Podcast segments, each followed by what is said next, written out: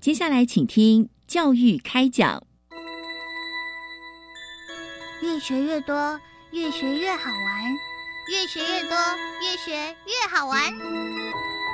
如果教育是春雨，我希望能滋养每一颗种子；如果教育是阳光，我希望能活络伸展每一株幼苗。聆听学子心声，分享教学心得，关怀环境变迁。扩大教育资源的平台，欢迎收听李大华主持的《教育开讲》，教育从倾听开始，一定划得来。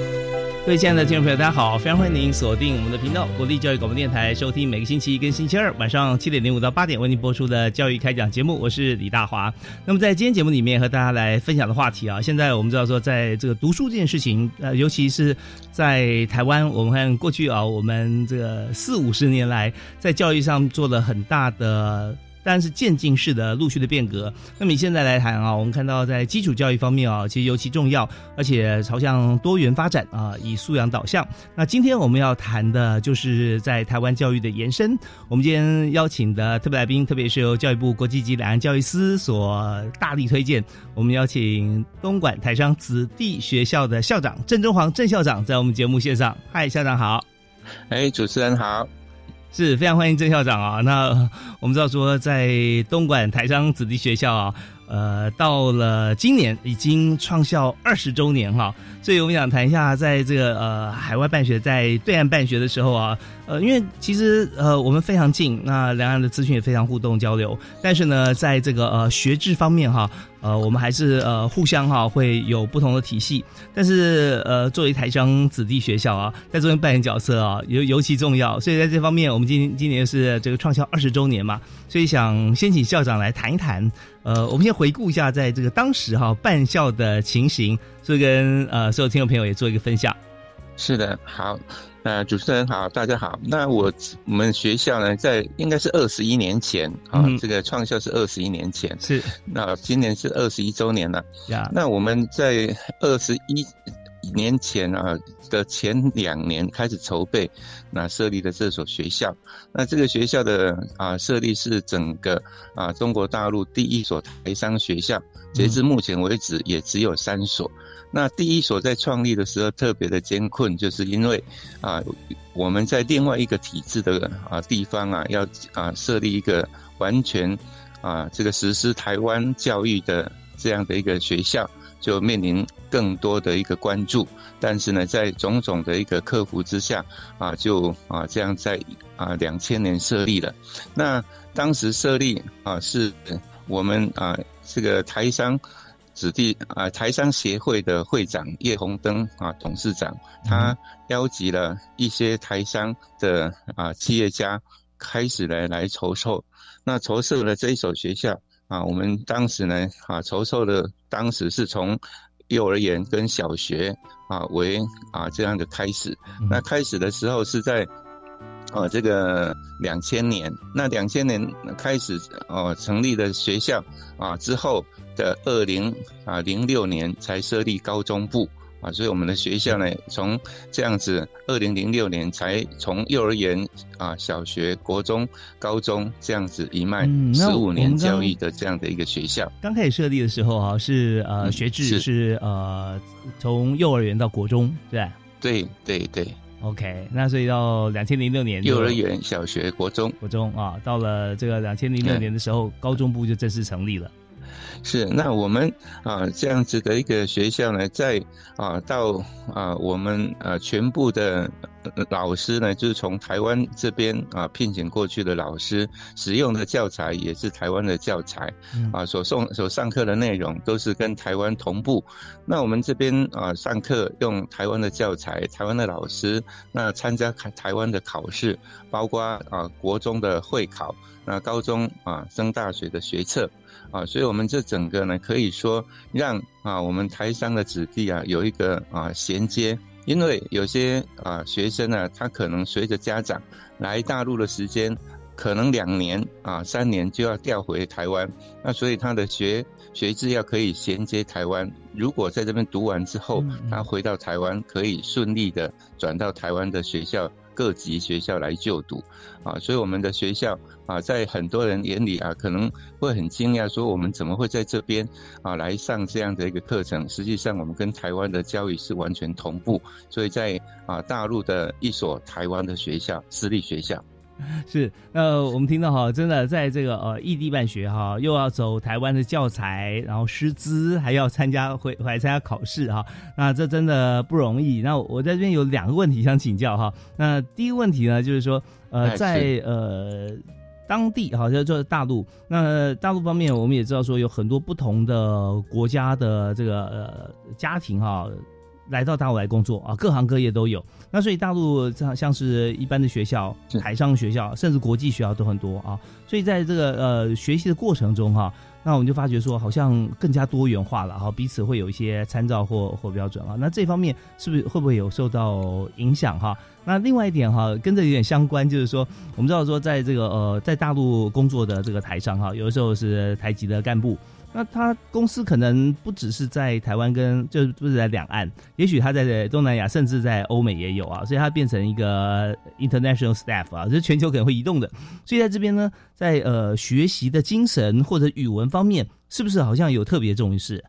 是的，好，谢谢主持人。那我们台校在这个啊大陆这个地方办学啊，它的一个很明确的目标，就是照顾好我们台湾的子弟来接受台湾的教育，然后呢啊未来他们可以选择回台湾就读大学，也可以。啊，在大陆内地这边升大陆的大学，那也可以到国外去啊就读啊国外的大学，所以我们有三个啊进入可以选择。那刚刚提到的啊，我们这边的国际学校的确如雨雨后春春笋般的这样的一个设立。大陆这个地方由于人口非常的众多，那以东莞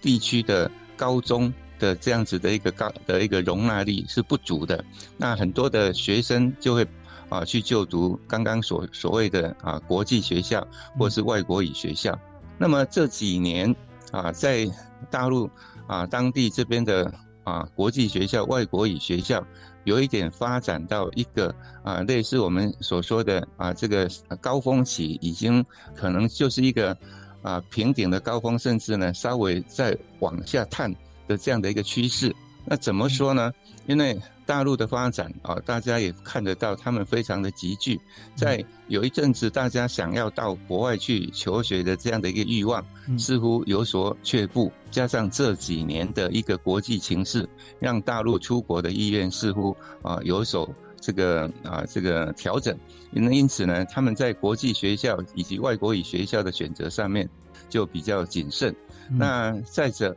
啊，我们台商子弟学校的啊这个标榜还可以回台湾就读的这样的一个情况之下，大大的稳固了我们台湾啊的这个子弟，还有我们台商家庭的这样的一个心。万一他们如果真的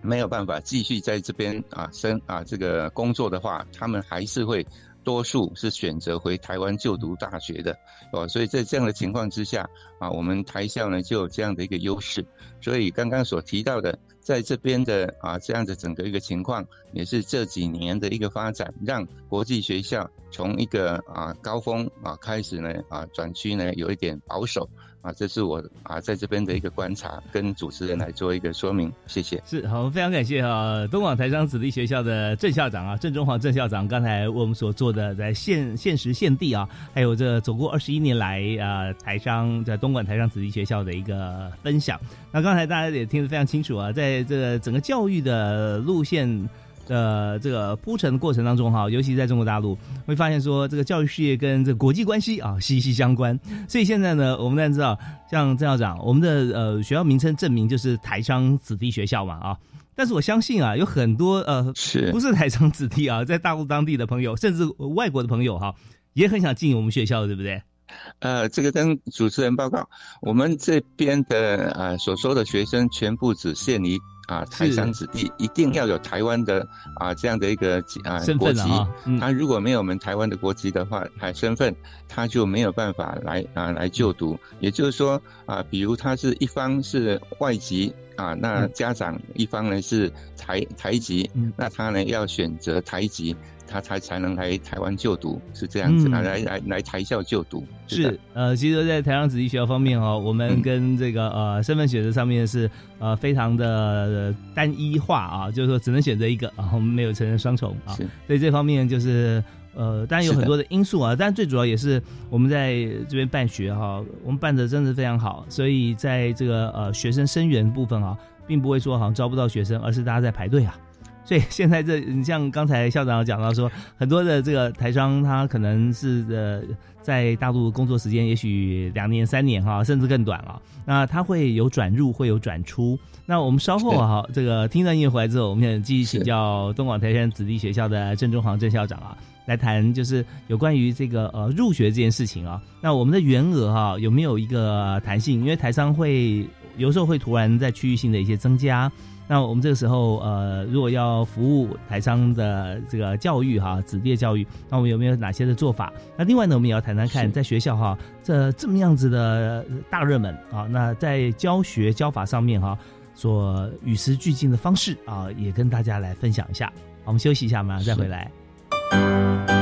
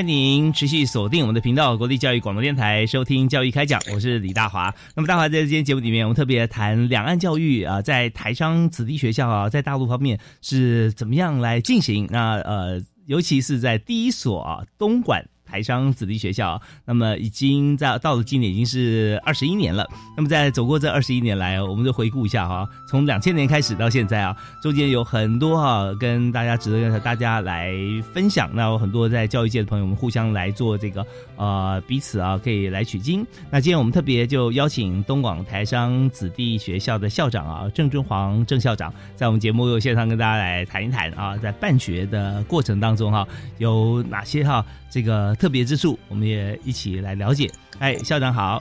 是主持人好啊，观众朋友好。对，我们在东莞啊，相对来讲，对于这个呃其他大陆比较内陆的地方来讲，是呃愈加的这个开放啊，而且是接触到国际的机会啊也更多一些。那嗯，我刚才我们在节目里面，郑校长特别提到说，在东莞台商子弟学校里头啊，那我们的这个服务的对象都是台商的子弟，所以一定要具有这个台湾的身份。那我们这边就要想提几个问题啊，就提到说，那嗯，台商有时候不管是这个企业家或者说干部啊、工作者来来往往啊，那么呃，相对来讲。好像在员额方面啊，是不是要有个弹性？有时候离开了，那呃，有些朋友是不是可以再进来？那或者说会不会有些情况哈？呃，在某些年级或班级上已经额满，那新转入这个呃大陆地区要工作的朋友，他们的孩子啊，会不会有有好像呃短时间啊没有办法进来的情形？那这些呃就入学啊这个状况啊，所以跟大家来做一个说明。好的，啊这部分的确问到了啊我们台校的一个啊特殊性，那。这个部分啊，在往年啊，我们跟啊台湾啊教育部的一个啊班级设置上都有一定的这样子一个默契。如果我们啊刚刚提到的我们的学生的核定的名额。比如说，我们小学啊，目前呢是每个年级核定五个班级，那每个班级四十二个同学，所以他每一年可以招收呢，就是五个班乘以四十二，就两百一十位的学生。那中学呢啊，就是六个班。国中六个班，每班四十五人；高中也是每班四十五人，六个班。那在这样的一个原额之下，让学校去招生。那在这几年啊，学学生相对的一个稳定的情况之下，的确都是够用的。那在这一次的疫情，特别这一次的疫情啊，在两千年啊，应该是啊中国大陆这边比较严重的情况之下。我们的学生人数从两千五百多人急剧急剧呢下降到一千八百位，但是呢一个学期之后啊啊这个同学跟家长的一个啊观望，我们又回到了两千三，那两千三呢也维持了一年的时间，那么这样子的哈原额当然在我们整个的啊教育部所啊配给我们的班级数跟啊学生招生人数是足够的。那么就在今年啊，今年的八月啊，是啊七月八月啊的这一次的招生，我们的高一学生人数突然飙升到三百五十人左右。那这个啊飙升的这样的一个啊趋势，我们在啊入学报道啊接受学受理学生报名的这样的过程，我们约略的问了啊这个家长跟学生的一个选择，那他们是。啊，就如刚刚啊，我所跟啊主持人啊报告的说，我们的啊台商呢，他多半呢还是啊开始观望了，在大陆继续升大学，因为这些学生有啊一部分当时是选择留在啊就读大陆的这个。国国中、高中，那以后呢？当然他就是读大陆大学。但这几年的国际趋势，让他们觉得大陆的大学之外，台湾的大学，甚或国外的大学，多重的选择，正好是我们台校的一个特质。所以他就跑回来跟我们做这样的一个啊申请。那我们就在啊很极力的在七月初呢，跟国际师，我们的啊。呃，直属教育主管单位呢是国际师，国际师呢也开始帮忙我们如何来啊达成我们增设班级的这样的一个啊意愿啊，所以呢现在啊我们跟啊国际师正在啊努力呢来促成这样的一件美事，这是有关我们入学人数啊变动上啊，我们跟国际师呢都会达到很好的这样的一个沟通跟互动，那彼此呢达到一个啊需求。啊，所以这部分呢是感谢啊教育部国际师的一个协助，谢谢。是，呃，我们也非常谢谢郑中煌郑校长的呃回答哈。但我们也知道说，呃，校长刚才所谈的跟国际师之间的互动啊，呃，听起来好像说哦是平常好像打个电话啊，各方面就好。那事实上我们也知道，校长在中间哈，其实做了很多很多的设计啊。那为什么呢？就是如果今年哈高一人数增加啊。那意味着就是到了高二，他人数也会变多啊啊！那高二、高三的这呃，在人数增加的情况底下，那我们学校的师资跟设备，那校长也要盘算呐啊！所以在这边，它整个是一连串非常大的工程。然后在整体啊，这个工程结构各方面 infrastructure 这这些架构起来以后，那还要再跟呃主管机关，也就是教育部啊，国际自然教育司啊，要要来做这个商谈。当然，我们刚刚也听到哈，校长呃非常呃感谢啊，教育部特别是国际司像司长方面哈，也非常支持，所以在这边呃大家走得很顺畅。不过也想请教一下校长啊，就是在台商子弟学校。读书，如果他有很多选择嘛，啊，可以在这个大陆升学、海外升学、台湾升学啊，都可以。但是我们也知道，在不同的地区啊，所学也要应付当地哈这个所需，所以在时间的分配上面呢，教学的内容上啊，呃或多或少哈，可能都有补充或者说有些不同。所以在入学的时候哈，比方说台商子弟在我们学校毕业以后，要在大陆考他们的这个大学入学啊，哈就高考，那以及说回到台湾来考试的话，那在成绩上面的这个认定哈采认，是不是有不同的标准呢？那谢谢主持人。我们这一边呢，这个学生他的升学刚刚提到的啊，我们如果是参加台湾的大学，那毋庸置疑就是参加台湾的学测。是。那么我们啊，针对啊升大陆大学，它有两个管道。嗯。一个管道呢是呃用台湾的学测申请大陆的大学。那这个部分不止我们台校啊，大陆有给啊会台政策呢有这样子的一个啊优惠。他给台湾的学生同样有这个管道，那坦白讲，这个管道呢，对我们台校是特别有利的，因为同样是台湾的学生，那两岸的学生去申请大陆大学，拿着学测成绩去申请大陆大学的时候，他会比较青睐啊，身处啊在啊这个台校已经生活。一段时间，甚至有一点长达了十八年，从小就在大陆啊土生土长的这样的一个台湾人，拿着台湾的学测成绩去申请大陆的大学是比较有利的。嗯，那第三个管道啊，接下来我们另外一个管道呢，学啊学生可以参加港澳台联招。港澳台联招呢，它这个部分我们在学生除了上台湾教材之外，参加学测的成绩如果不是很理想，我们会马上。啊，在学测之后，把学生集合起来，去针对港澳台啊联招的这样的一个考试呢，啊去做一个加强。那其实之外，我们哈还有一个就是啊啊华侨大学，大陆的华侨大学跟我们台商子弟学校有一个啊签署一个合作啊，也就是说保送啊协议。我们每一年可以保送呢大概六十位的学生到华侨大学去就读。那当然，华侨大学本身在啊大陆的一个啊排名也是啊在的这样的一个排名也不错啊，所以呢，这个学校呢也是我们啊学校跟台校呢跟啊这个华侨大学啊的一个啊这个协议。OK。那我要补充报告的是，刚刚啊主持人有问到。那么台校呢，在这几年啊，其实不不仅这几年，随着啊我们国内啊台湾的这一边的这个所谓的啊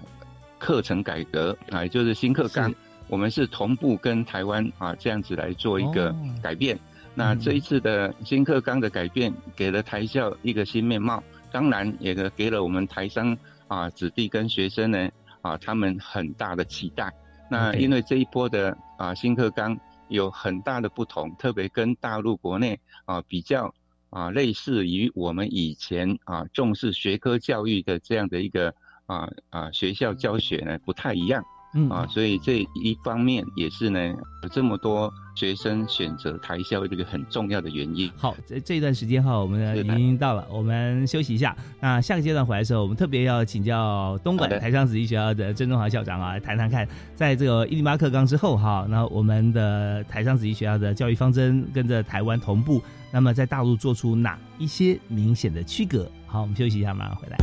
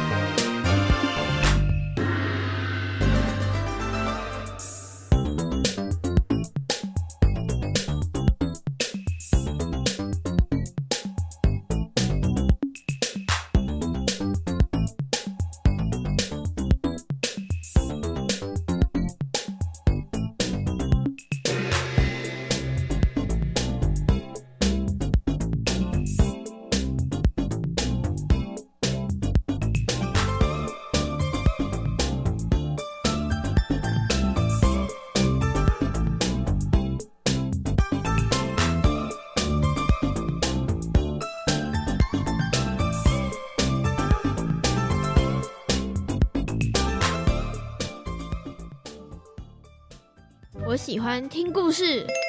我喜欢听小朋友聊天。小朋友，你喜欢什么呢？小小宇宙探险号节目调查小朋友的大喜好，用声音陪伴小朋友想象翱翔。周一到周三晚上九点半，小小宇宙探险号是童年的好朋友。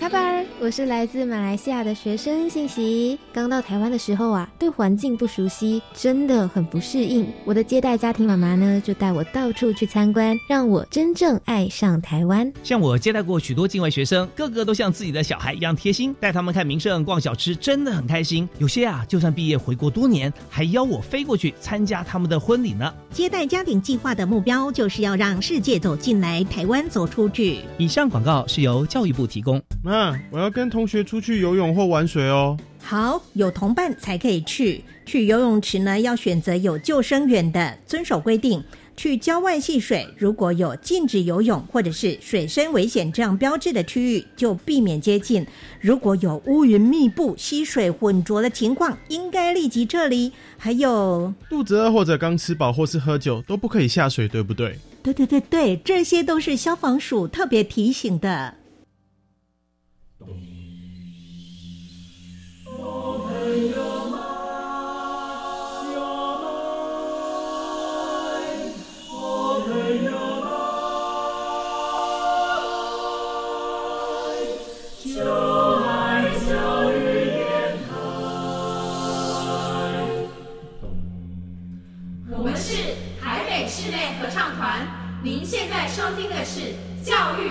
电台。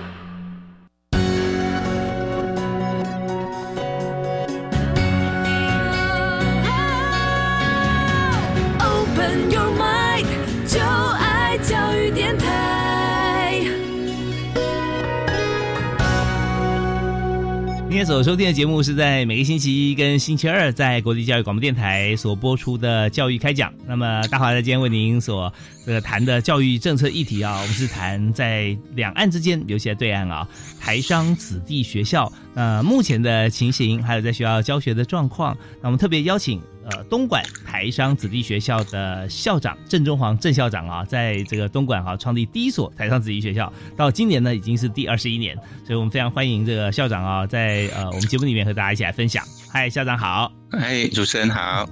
是像刚刚有提到说，在这个学制方面哈，那么完全跟台湾一样，教材啊、师资，甚至呢呃最新的一些改变啊，也就是说，在台湾的一零八课纲，那么在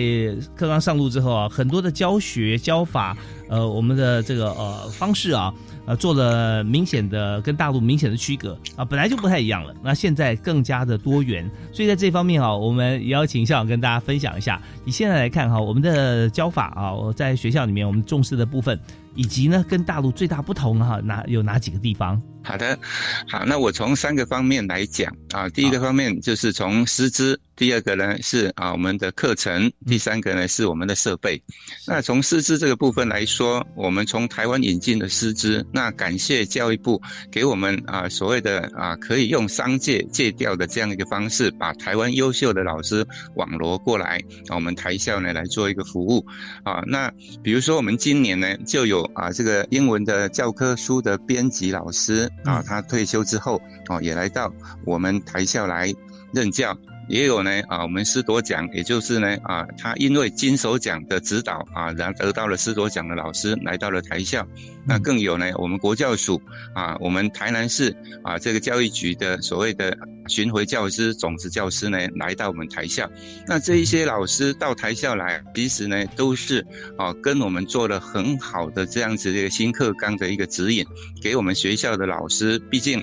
台校的老师，尤其这两年要回到台湾去受训啊，疫情关系而受阻。可是呢，有这些老师到台校来增加活血之外，我们呢，透过了啊视讯。跟啊台湾的啊，比如说国教院啊洪永善主任所带领的团队呢，跟我们做一些啊新课纲的一些导读啦，还有呢课啊探究与实作，还有呢学习历程等等新课纲比较热门以及以大陆不同啊学制的部分呢，跟我们做研习。在这一波新课纲里面，特别强调的是有关啊学习历程，还有自主学习。再来呢，就是探究与实作啊，这几个部分呢，在大陆这边啊是比较跟我们不一样啊，比较欠缺的。那还有一个是我们也在这一个新课纲里面蛮强调的，就是所谓的科技教育。那我们虽然啊在啊大陆这个地方看到他们的科技发展是非常的啊这个进步显著。那然而，对科技教育这一块，我觉得国内这一波呢，可以说啊是非常扎实的，把资讯跟生活科技结合在一起，让我们呢在这个教学上面可以因应啊整个五 G 啦，甚至呢物流网啊，还有呢这个所谓的啊无无人驾驶。等等非常先进的科技应用呢，啊，达到一个平衡跟达到一个探索，让学生在这方可以学习。那然而啊，刚提到的啊，这个自主学习这一块。更是呢啊，跟大陆啊的教学上很大的不同。我们的自主学习啊，强调的是让学生啊可以呢制定啊计划来做他的学习。老师呢是从原本的指导者的角色变成了啊这个陪同者，甚至呢啊协同者这样的一个啊跟他一起学习的这样的一个角色来进行。那学习历程档案让学生不仅为了考试而学习，而是呢记录。高中三年的学习历程，我们由于有六年一贯，甚至刚刚提到从幼儿园啊到啊高中十五年这样的一个立基，我们会从往下从国中就让学生来啊这个做学习历程档案的这样的一个练习，这是对我们台校非常好的一个部分。啊，我们也把台湾啊探究与教学的这个。啊，特色呢，引进了我们实际的啊教学，包含自然科跟社会科，老师在这方面的上课，深深获得学生的喜爱，因为学生从动手做里面啊去探究他想。啊，学习啊，所所要研究、所要了解的这样的一个议题是非常有意义的。设备的部分，我们非常感谢啊，教育部啊，国际师呢，每一年都来挹注我们的一个啊教学设备的需求。我们写了一个学校的前瞻计划，通过之后呢，就。辅助我们啊，充实设备，包含我们跑班教学的小班教室的建制，还有非常重要的是云端教学的建制。那再来就是刚刚谈到的科技教育的这一这一些教学设备、实验器材等等的设备呢，都是非常务实的贴近新课纲的。啊，教学内容不会啊，为了铺张啊，展示学校的高端设备而去购买一些比较不必要的啊设施。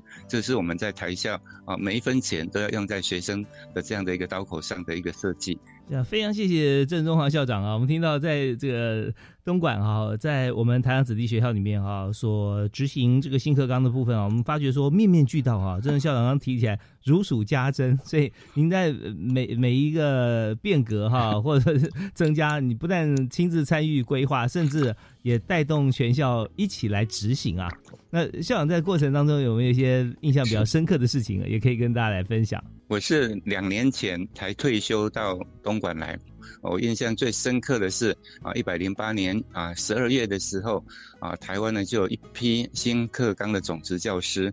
来到我们台校来办理一个啊全校性啊中学生的啊中学老师的研习啊，那一个场面非常的大，包含各学科啊国文呢啊来研习呢所谓的阅读理解。啊，那英文呢有他们的啊这个呃差异化教学的研习，那那一批研习啊，总共学校大概啊动员的老师一百多位。那一次的研习，我觉得对台校带来特别大的一个冲击，也特别大的一个啊碰撞，让我们呢所有的老师呢在那一次的研习之后，整个的一个啊新课纲有了更具体。啊，更落实的这样的一个做法跟啊概念啊，所以那是我们印象特别深刻的一次研习啊，让啊来参加研习啊的呃这个种子老师呢，帮我们研习的老师，他们也非常的感动。为什么利用假日礼拜六、礼拜天两天的时间的研习，我们的老师呢都可以啊这样子呢认真的参与研习，那是一个啊假日很难得。当然，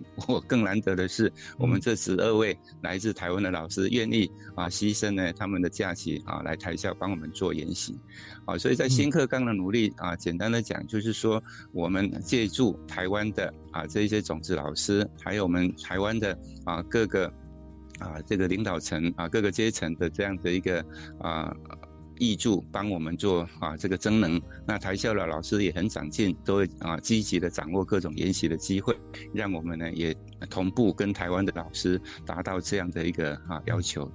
是是的。然后我们刚刚听到郑东煌校长在呃谈研习这件事情的时候啊，我觉得我相信啊，听到的朋友都会心有所感啊，真的是很感动啊。那呃，也就是说，这么多的老师为什么？会花的假日时间，呃，过来来参加研习呢，呃，但呃，最主要就是我们过去啊，来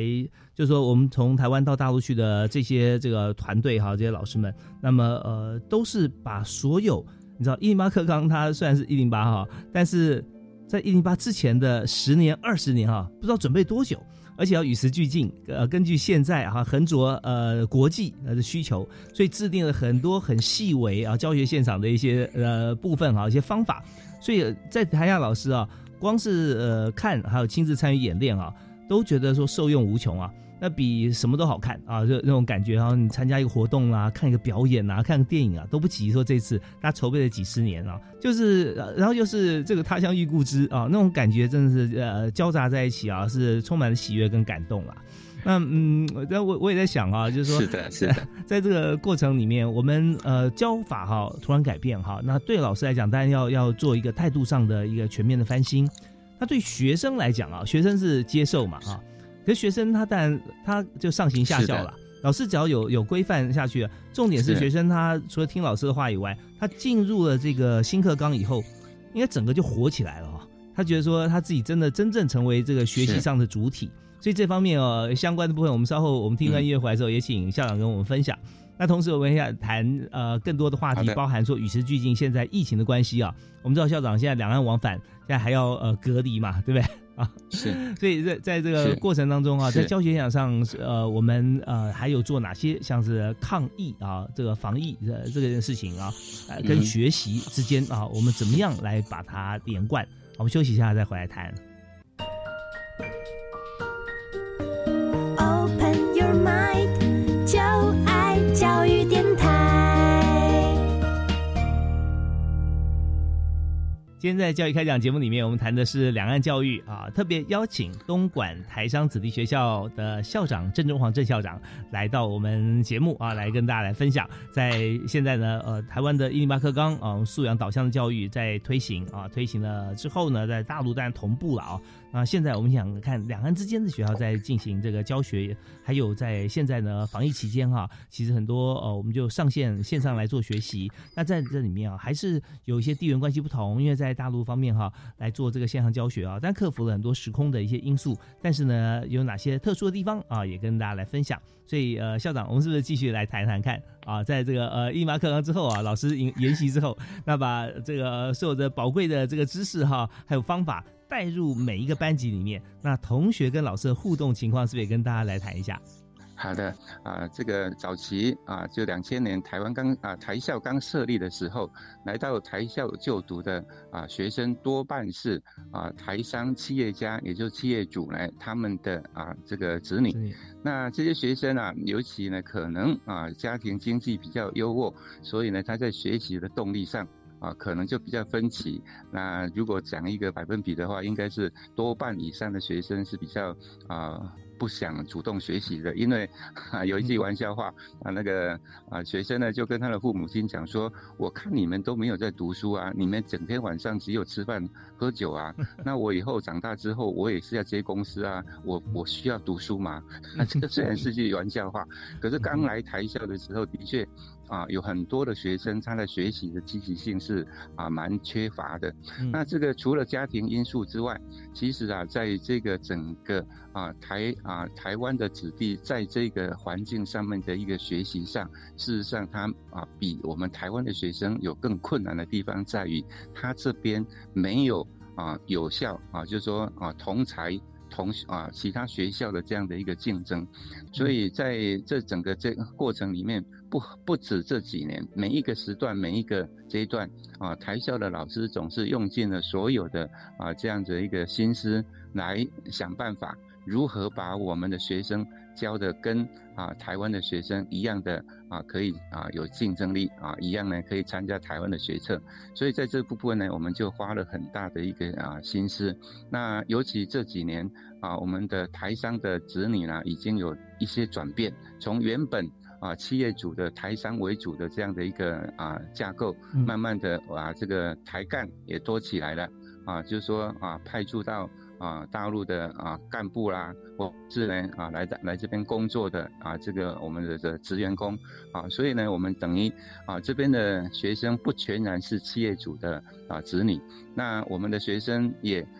变得啊有些是高科技啊这个家庭的子女啊，那甚至呢还有更多元的学生进来之后，我们的学习呢也要。因应的让学生有更多觉得他精彩的一个啊课程，他才会更有意愿学习。那这部分啊，我们呢老师啊，他们就会啊贴近啊台湾的一个啊所谓的翻转教学啊。前一波翻转教学啊，我听我们学校同事说啊，我们的张辉成啊老师呢，也曾经跟我们做这个研习来指导我们啊翻转教学。那再到啊现在我们啊所做的这一些啊探究与实做的这一些研习，他们老师呢都学习到如何啊给学生主动去寻找他们想要谈。的议题，那这部分老师通常不会给他们议题，而是呢跟着学生一起来触发他们如何想出一个他们想探讨的议题。那他们去进行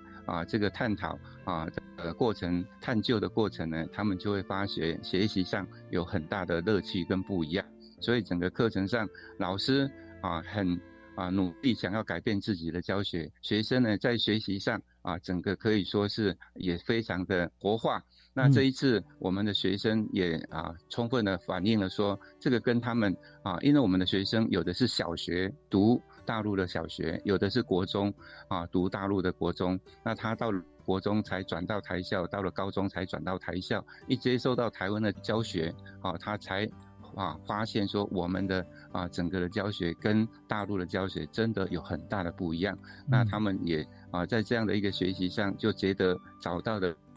真正想要啊，这个学习的一个主轴。那除了这个部分，刚刚谈的探究与实作这个部分，我们会因应学生个别啊家庭啊产业父职辈家庭产业的这个需求，我们会指导他做啊这个科学啊啊科展。或者是呢，科学探究科技的一个啊这样的一个啊主题探索的这样的一个课程，哦，所以学校的老师真的很辛苦。那我这边真的也借由这个节目，也希望说我们听众朋友可以帮我们呼吁，台商子弟学校真的是台湾在大陆。所设设立的一所私立学校，但它又很不一样的是，我们是公益办学的这样的一个学校，它所照顾的是我们台湾的啊这样的一个子女，让我们的教学啊跟大陆的一个体制呢是完全不同，而且完全活化，贴近学生需求，以学生啊需求导向为主的这样的一个教学。是，那呃，现在跟我们在讲述这段谈话的是东莞台商子弟学校的郑中煌郑校长啊。那我相信啊，现在不只是台商子弟了哈，就台商希望把这个子女送过来，在大陆本地甚至有海外其他国籍的朋友啊，也知道说这个呃，我们的教学教法跟当地啊有很大的不同，甚至跟这个国际学校有很大的不一样啊。嗯，走出自己的路，我相信大家都会呃觉得。想进来，但是不得其门而入啊！所以这边呢，我看呃校长可能要更多时间哈，可能会接受当地的一些不同教育界哈，来邀请校长去各地分享吧啊！因为这口碑在外，真的很棒。是对，因为这个是非常非常希望。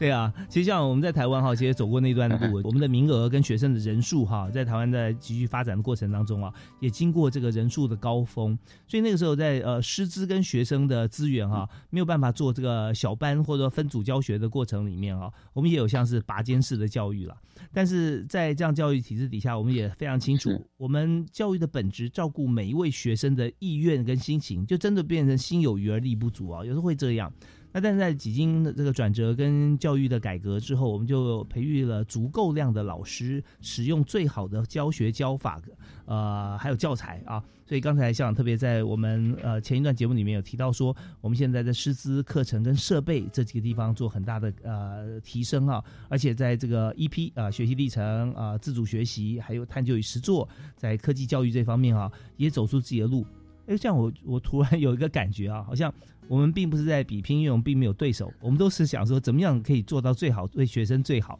所以这时候。就会呃不需要任何的一些提醒跟鞭策，老师跟学生都会同步往前进，好像有这种场景出现，是不是？是的，台校的这个啊环境真的来了之后，你就会觉得我们每一个人不知不觉就有这样的一个使命。刚才说了嘛，我们的学生如果不来台校就读，他的自学年龄就会去就读啊他当地的学校。那这个坦白讲，我们真的很希望我们能照顾我们台上的子女，让他们接受到的是我们台湾的这样的一个啊这个精彩的一个教育。那我们在整个啊珠三角地区、广东省这样的一个视学年龄啊，真正来就读台校的，也就是从幼儿园到高中的这样的一个学生人数啊，是只有两成多，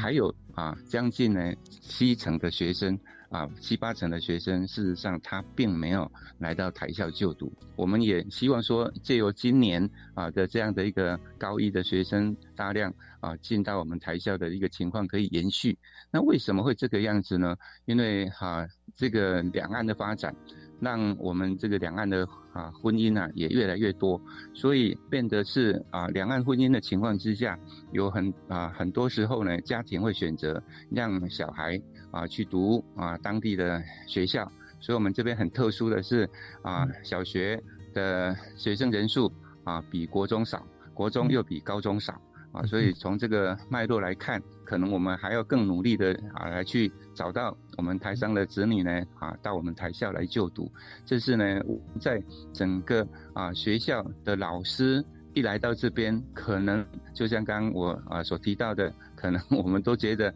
想要照顾好每一个台校的啊台湾的子女，所以我们会特别的用心，特别的尽力。我们在这边啊，真的整个的生活很单纯。我们除了学校的生活之外啊，在啊外面啊到外面，顶多只是到东莞市区啊去啊这个散散心，买买东西啊，就回到台校来了。哦，所以几乎啊，除了回台湾的寒暑假之外，我们所有的老师跟学生是生活在学校的这个校园。那学生跟老师的感情很好啊。我们的中学的住宿率啊，学生的住宿率大概啊，国中是八成，高中是九成。这样子的一个啊生活啊生活的这样的一个环境啊，让啊老师跟学生的互动非常的密切。那当然，老师呢就会花下更多的心力，把每一个小孩啊每一个学生当成自家的小孩，这样在照顾啊。所以这个 我想是我们台校跟大家特别不一样的，就是一个大家庭的概念。嗯，是的，是对。我们刚刚听校长所谈哈，这个呃虽然是我们在几分钟，也今天哈，也许我们这个一小时左右节目。但是，呃，校长所说的这个部分，却是在东莞台商子弟学校走过二十一年啊。那校长在台湾以及在当地亲自参与这么多年哈，呃的一些具体而为的心路历程。那因为我们今天节目时间关系，到这边已经要到了啊。那我们也非常感谢校长。那刚才我们也有提到说，现在疫情关系嘛，所以我们远距教学这部分，当然我们将。呃，从一路这样看下来，也绝对不是问题哈。那只会说，呃，透过我们的做法可以做得更好。那所以在今天节目最后啊，校长是不是可以给大家做一个结论，在差不多一分钟左右？好的，啊，那远距教学这一块呢，我们就在去年二零。二零年的时候，大陆的疫情啊最严峻的时候，我们啊应该在去年的二月份就开始展开。那展开的啊这个远距教学啊，在目前我们看到我们国内的啊这个远距教学，其实比较大的不同是，大陆这边呢，他们能啊使用的软体啊特别的有限啊，不像我们台湾的软体呢会比较多元国际化。是那。啊，大陆这边的啊这个远距教学的环境呢，虽然有限，但我也不得啊不这个啊佩服啊赞叹他们的啊在这方面所投注的一个啊心力啊，可以说是啊应该是用国家的力量把几个软体集合起来，免费提供给教育来使用。所以包含企业微信啊，包含所谓的钉钉啊这样的一个视讯软体，这两个一结合起来，就可以进行非同步跟同步的教学来搭配。所谓的非同步呢，就使用企业微信啊，那。啊，甚至呢，它也可以做部分的同步教学。那钉钉呢，它就是视讯教学、同步教学啊，可以啊线上点名一个非常好的软体。那我刚刚提的，就是说这一些软体在以前疫情前都是要付费的，那在疫情期间，包含到现在都是免费提供给各级学校来使用。所以，我们在这方面呢，第一个是软体啊的取得跟使用，它的普及性跟啊使用呢就非常的方便。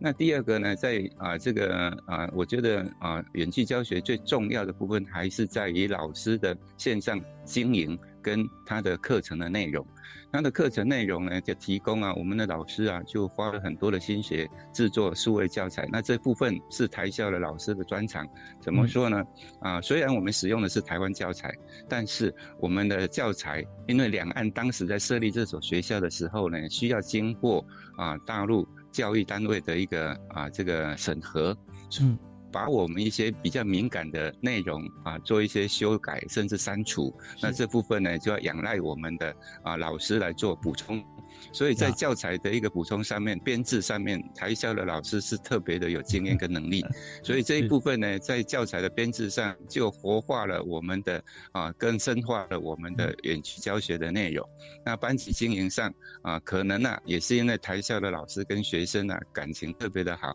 所以在班级经营，虽然在线上在远端，老师讲话啊，或是呢啊做一些课堂上的要求，学生多半啊是会听的。啊，所以这部分呢，就又啊啊更呢让我们的演技教学的成功率呢就提高了。那再来是我们的演技教学啊，除了刚才提到的，我们从二零二零年的二月啊就开始进行之后，由于疫情的关系，我们回来要隔离，就在今年的啊三四月啊三月应该二三月。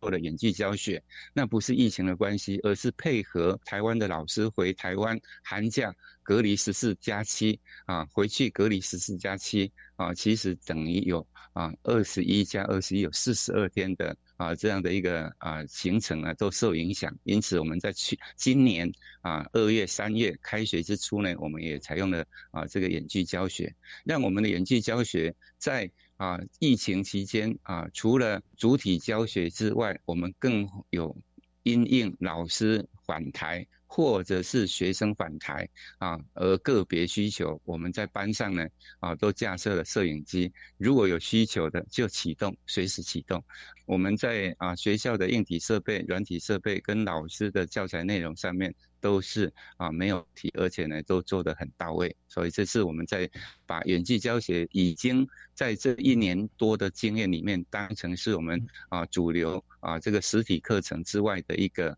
辅助啊的一个学习方式了，变成是这样。像校长真的巨细迷要把这个 我们现在最新的一些做法跟大家分享。但是我刚听到校长其实讲到一个非常非常精髓的地方啊，就是远距教学跟一般课堂教学不一样，所以教材特别重要。那在讲述教材的时候，如果这个教材是呃别人编写的，那老师熟读也没有太大的问题。但是呢，如果说是老师自己啊所呃经过消化整理编撰啊，特别是在台商子弟学校这个教材的部分啊，这么样的特殊性，经过审核之后，老师几乎平时的时候都要做多所补充。啊，而且时空环境不一样，还要多加让这个学生啊，在在大陆当地啊，都可以了解内容的部分，尤其是涉及到两岸的，涉及到台湾的一些风土民情这方面，学生可能没这个经验，然后老师要多做补充，所以养成了像这样子的一个教学的模式，让疫情期间啊，其实不但不受影响，而且还可以更加的多元。所以有时候说，机会是留给准备好的人啊。这台商子弟学校啊，尤其在东莞哈，已经准备太久了啊，所以这方面哈，就呃马上就可以啊 迎刃而解。因为校长也是这个领导有方啊，让这个所有的师生在学校里面都可以让这个呃自己人在学校哈掌握未来，因为这是最重要的。那也因为今天时间关系啊，呃校长，那我们是因为时间已经到了，所以我们今天节目在这边就要先告一段落了。是。好啊，那呃，我们也再次啊，也祝福，也谢谢啊，东莞台商子弟学校的校长郑正煌郑校长接受我们访问，好，谢谢您，好，谢谢，好，再见，是好，谢谢大家收听，我们下次再会。